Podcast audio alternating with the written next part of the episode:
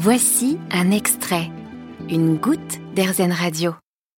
La séparation du couple, souvent très compliquée sur plusieurs plans et pour l'enfant. Pour nous aider, pour nous conseiller, avec nous Sabrina de Dinechin, médiatrice familiale assermentée près des cours d'appel de Paris et de Versailles et autrice du précieux livre Parents séparés, mode d'emploi pour une gestion simple, paru aux éditions Atier. Bonjour Sabrina. Bonjour Eva. Alors imaginons, l'annonce de la séparation a été faite, mais il va falloir cohabiter un certain temps avant que mon compagnon ou ma compagne et moi ne vivions plus sous le même toit parce qu'il faut trouver un autre logement, peut-être revendre le nôtre, racheter des parts.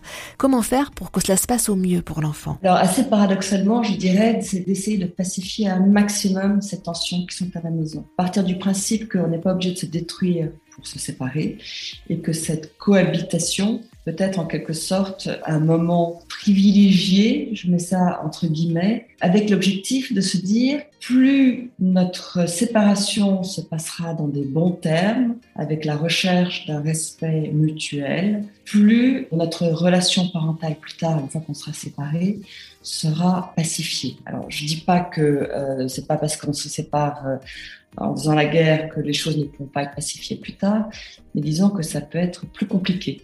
Ça veut dire décider ensemble de comment ça va se passer pendant ces quelques semaines ou ces quelques mois à venir. Est-ce que on décide de garder des moments ensemble familiaux avec euh, des repas de famille avec les enfants?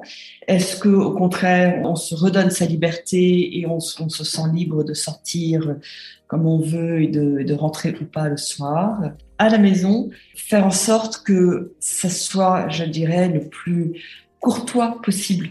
Et donc ça passe par des choses aussi simples que le bonjour, le, le merci, ces choses-là dont on n'a pas forcément envie de dire, puisqu'effectivement on est dans la séparation. Mais pour les enfants, ça montre que en tant qu'adulte, on est capable de surmonter ces énormes difficultés pour euh, au moins rester dans une courtoisie qui va permettre effectivement à la séparation de se passer de façon plus paisible. Merci Sabrina Dodinechin. Vous avez aimé ce podcast Erzen? Vous allez adorer Erzen Radio en direct.